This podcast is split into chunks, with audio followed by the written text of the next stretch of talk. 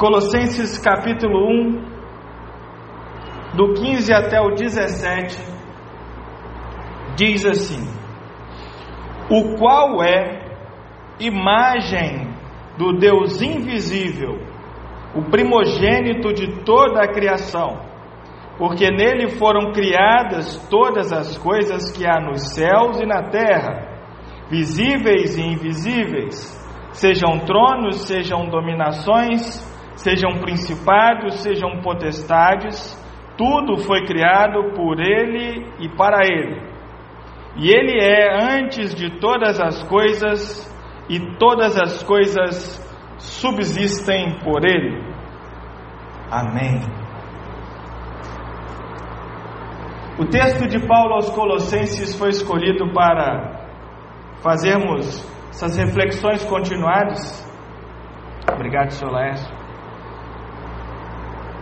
Porque expliquei da primeira vez, quando nós lemos, exalta a imagem de Jesus Cristo, exalta a figura de Jesus Cristo, traz para nós um pouco daquilo que Jesus Cristo é, ou melhor, bastante daquilo que Jesus Cristo é, é uma carta cristocêntrica. O tema central da carta é a pessoa de Jesus. Então, quando o texto começa a dizer o qual é a imagem do Deus invisível, no verso 15, estamos falando de Jesus. E eu vou, permitir, vou pedir aos irmãos a permissão para lhes contar uma história. Tinha, há muito tempo atrás, um grande pintor, viveu na terra, um pintor primoroso, vivaz. Suas telas retratavam a realidade de maneira magnífica, de forma que as pessoas confundiam sua pintura com a própria realidade. Era um pintor de mãos cheias, Dona Luísa, era um pintor sensacional. Ele era muito bom pintor. Ele era melhor pintor do que todo mundo que já passou por aqui. Ele fascinava as pessoas, as pessoas ficavam admiradas encantadas com o seu trabalho, com as telas que ele pintava. E por causa de seu talento, ele foi ficando famoso e famoso, e as pessoas foram comentando do trabalho dele e querendo vê-lo pintar, querendo adquirir as telas, e ele foi ficando rico e famoso, e famoso e famoso. E um belo dia ele recebeu um convite. Recebeu um convite para um trabalho diferente. Ele iria pintar, mas pintar para um público diferente. O pessoal desses que gosta de ajudar as pessoas convidou este famoso pintor para fazer uma exposição de seus quadros, pintar ao vivo, num asilo de idosos. E aí, generoso pintor que era, disse: Pois bem, é legítimo, é justo.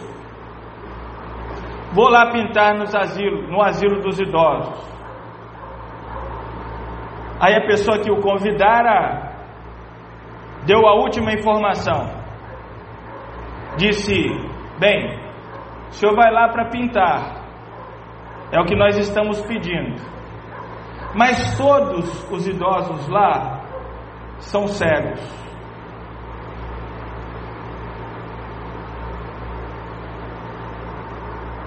Faz sentido ele ir até lá para pintar para cegos?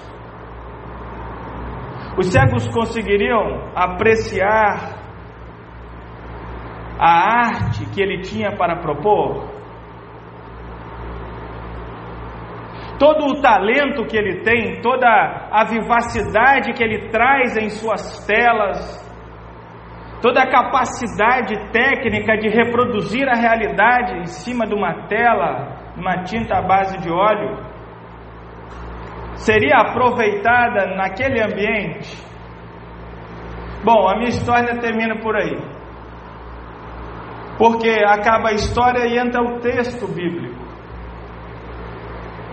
O verso 15 diz assim, irmãos: o qual é a imagem, imagem do Deus invisível. Jesus Cristo é uma pintura de Deus para nós que somos cegos para enxergá-lo em sua totalidade. Quando Deus, o excelso pintor, resolve enviar a Jesus Cristo, ele pinta uma tela para cegos. É por isso que aqueles que receberam a Jesus o crucificaram, porque não conseguiram enxergar a bela pintura, a perfeita expressão de Deus que estava à frente deles. Era como se Deus pintasse telas para cegos. Mas Jesus é esta tela maravilhosa, esta imagem daquele que é perfeito, a imagem perfeita daquele que é perfeito, a imagem, portanto, visível daquele Deus invisível. A diferença de Jesus para o pintor da minha história é que Jesus tem o poder de fazer cegos enxergarem. Amém? Ele tem o poder de fazer com que aqueles que não conseguem enxergar essa pintura consigam agora apreciá-la. Porque Ele é a imagem do Deus invisível. Ele é a encarnação do excelso Deus. Ele é Deus conosco. Jesus é a maior expressão de Deus que nós temos. Deus foi se expressando, se mostrando ao homem depois de seu pecado no passado de várias formas pela natureza, como registra o Salmo 19, os céus manifestam a glória de Deus e o firmamento anuncia as obras de suas mãos. Deus vai se mostrando através da nação de Israel, vencendo batalha após batalha, mostrando que Ele é o Deus e o único Deus vivo e verdadeiro.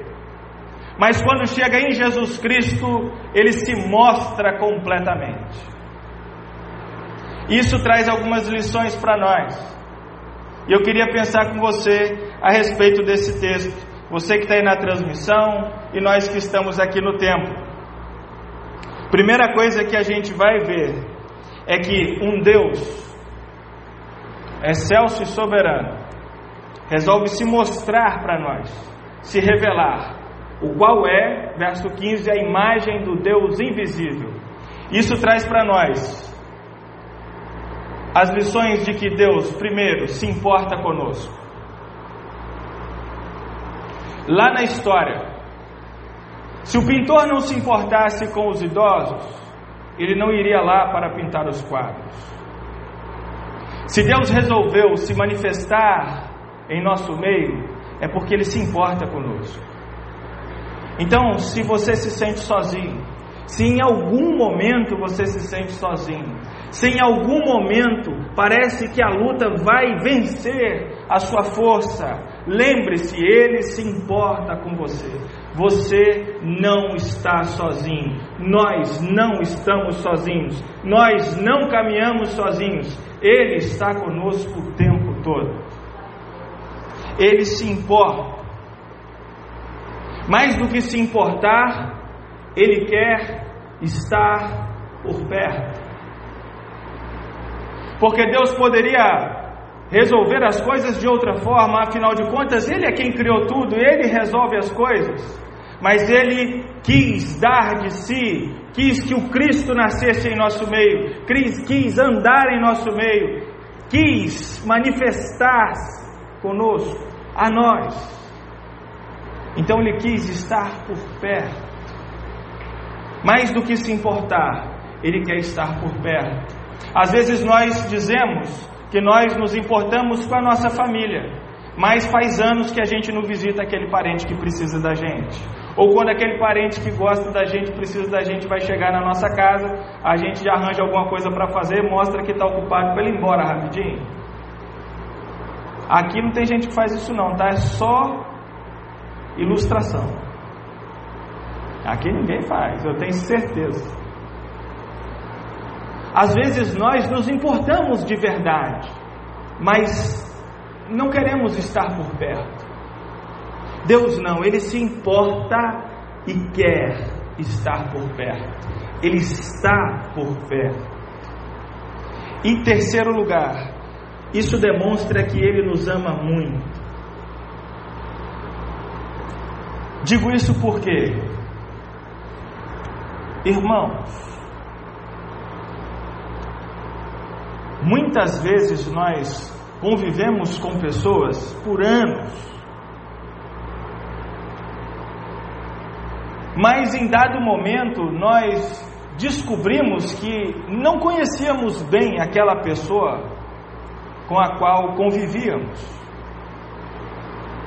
Às vezes passam-se 15, 20 anos de casamento, e aí depois disso é que conhecemos a pessoa com quem estamos lidando, vivendo e dividindo as coisas. Porque é muito comum, muito comum, que a gente se proteja, se guarde e não se revele às outras pessoas. É muito comum guardarmos os nossos segredos e somos orientados e orientamos as pessoas a não exporem a vida aos outros. Não é verdade que nós orientamos as pessoas a não expor os detalhes de suas vidas a outras pessoas? Somos orientados assim e orientamos as pessoas assim. Isso se dá pela nossa maldade, de todos nós, porque quando nós conhecemos as pessoas inteiramente, nós conhecemos os seus pontos fracos e por vezes nós as machucamos. E é por isso que a gente se defende não se revelando. Deus não. Deus não. O texto registra que no começo das coisas Deus descia para falar com Adão todas as, todas as tardes, todos os dias, no período da tarde. E lá eles conversavam, sabe-se lá o que? Mas conversavam, falavam do que fizeram. Depois que o pecado entrou no ser humano, estas páginas bíblicas revelam insistentemente que Deus tem tentado se revelar ao homem através da história desde o começo, desde o início do pecado. Deus tem voltado na tentativa de se revelar ao homem de novo, de fazer-se conhecido de novo, de mostrar-se inteiramente de novo ao homem.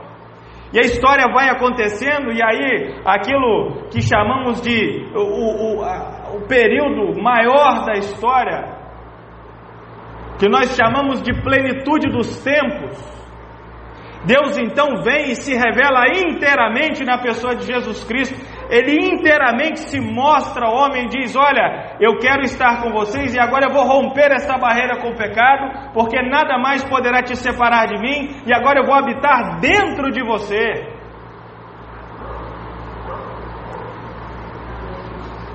Eu vou habitar dentro de você. O meu espírito vai entrar em você e vai selar você para mim. É o que está registrado em Efésios capítulo 1. Deus incessantemente vem se revelar ao. E se podemos ter uma relação verdadeira de confiança e de amor, é esta relação, quando nós nos revelamos aos nossos parceiros. Vou usar a figura do casamento. Quando o marido é inteiramente transparente com a esposa e a esposa é inteiramente transparente com o marido, ali existe uma relação verdadeira. Ali existe uma relação de amor. Esta é a relação de Deus conosco. Ele se revela para nós. Isso nos mostra que há muito amor envolvido. Como cegos, tateamos tentando encontrar este amor. Só teremos as escamas dos nossos olhos retiradas quando encontrarmos o Cristo e o agarrá-lo para nunca mais o abandonar. Hoje é dia de enxergarmos a pintura. Hoje é dia de enxergarmos ainda mais nitidamente a pintura. Digo isso porque Paulo diz que nós conhecemos em parte. Haverá um dia em que veremos face a face, mas hoje conhecemos em parte. Então, caminhamos para conhecê-lo melhor a cada dia. Por isso digo hoje a crentes, a quem não é crente, que hoje nós temos a oportunidade de enxergar um pouco mais nitidamente esta bela pintura de Deus para nós. De caminharmos um pouquinho para diminuirmos a nossa cegueira. Fazemos isso analisando o restante do texto. O texto diz: Olha, ele é a imagem do Deus invisível, o primogênito da criação. E aí tem gente que pensa assim: olha, quando ele disse que Jesus Cristo é o primogênito da criação, então é porque ele foi a primeira coisa a ser criada. Não, não é isso. Jesus é incriado, Jesus é Deus, eterno, um com o Pai. Deus somente e verdadeiro, é isso que cremos, é isso que professamos, esta é a base da nossa fé. Jesus Cristo é Deus, é eterno, um ser incriado, não foi criado, estava eternamente com Deus. Então, por que está escrito aqui primogênito, Fran? Porque primogênito não tem relação com o tempo de existência. Tem relação com o título de honra. Quando no passado falava assim, ó, vou apresentar aqui o rei fulano, primeiro da sua casa, primogênito da sua casa. Isso não é porque ele é o que nasceu primeiro. Isso é porque ele é o primeiro em honra. Isso é porque ele é o mais importante. E nós cremos em Jesus Cristo, de maneira que Jesus Cristo é o mais importante, a coisa, a pessoa mais importante da nossa vida. Que Cristo é quem nos movimenta, Cristo é quem faz brotar em nós toda a força de existir que Cristo é a expressão de Deus nas nossas vidas. E assim nós começamos a enxergar um pouquinho mais. Porque todas as vezes que nós tomarmos uma atitude, todas as vezes que nós resolvermos fazer algo, nós precisamos ter a mente de Cristo. É isso que Paulo fala. Que nós temos a mente de Cristo. Nós precisamos estar conectados com Ele, porque não há vida fora dele, nele nós vivemos, nos movemos e existimos.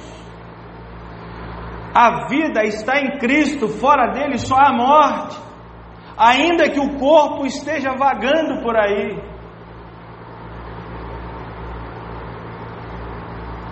Nós carecemos do Cristo bendito. E a nossa vida, quando é pautada fora dele, deixa de ser vida e passa a ser só a existência.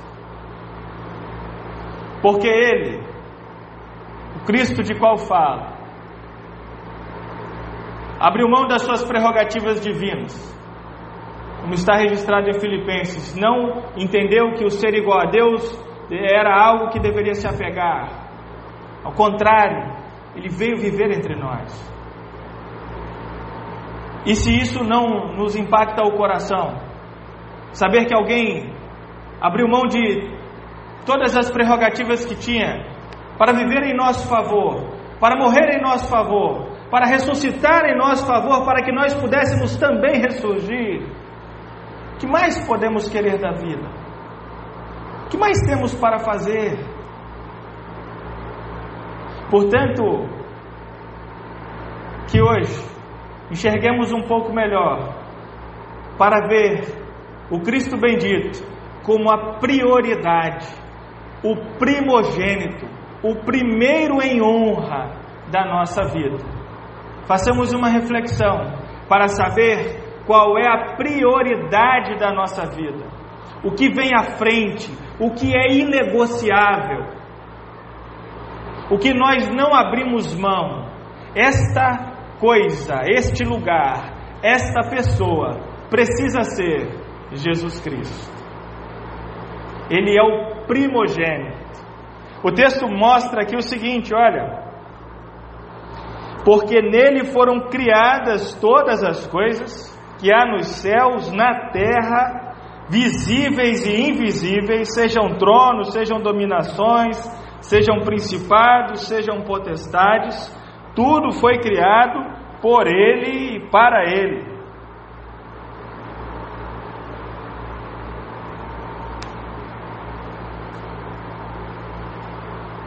Eu vi uma definição esses dias que eu achei interessante.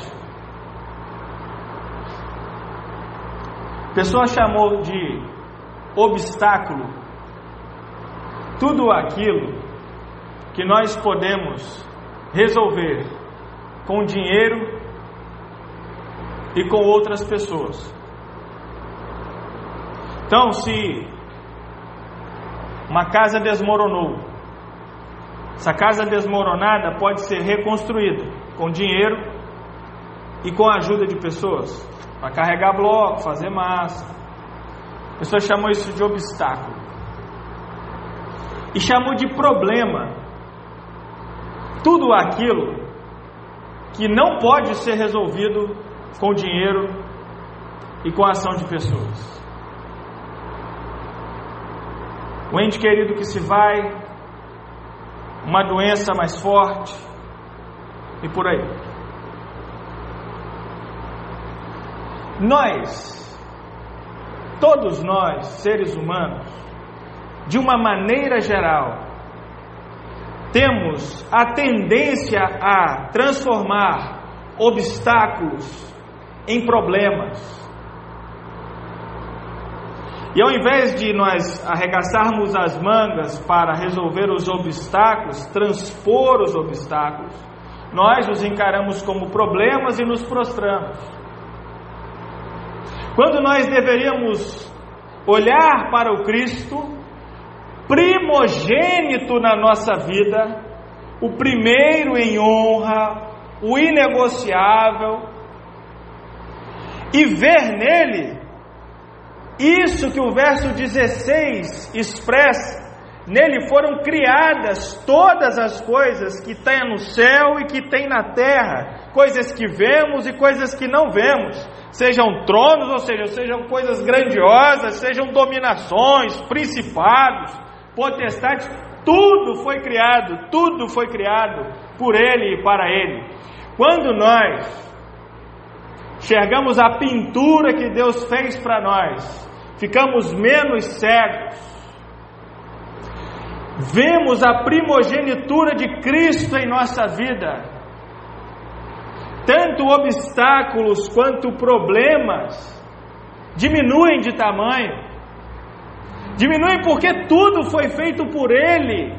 O texto de João, no capítulo 1, o Evangelho, diz que no princípio era o Verbo, e o Gênesis diz assim: mostra, retrata Deus fazendo as coisas e ele faz assim, ó, haja luz, pela palavra Deus cria.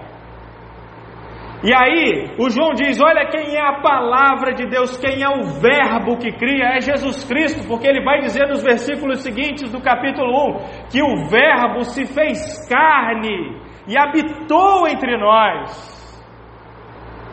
Então, quando olhamos o Verbo encarnado, vemos a pintura de Deus,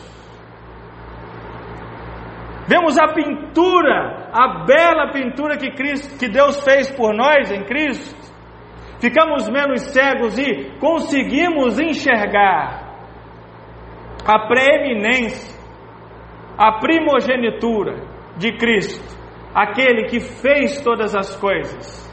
E quando conseguimos, com as vistas menos embaçadas, enxergar a isso, seja obstáculo, seja problema, eles diminuem.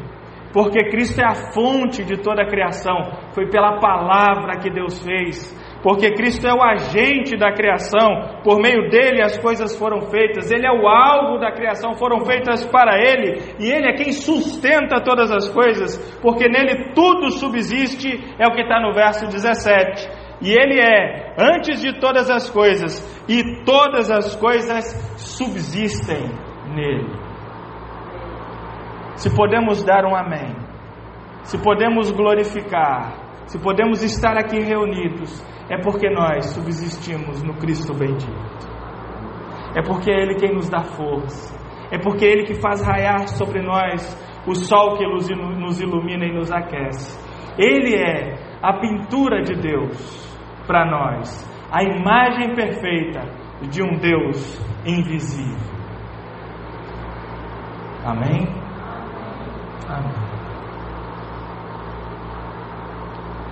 Pintura para cegos. Foi nisso que Deus apostou.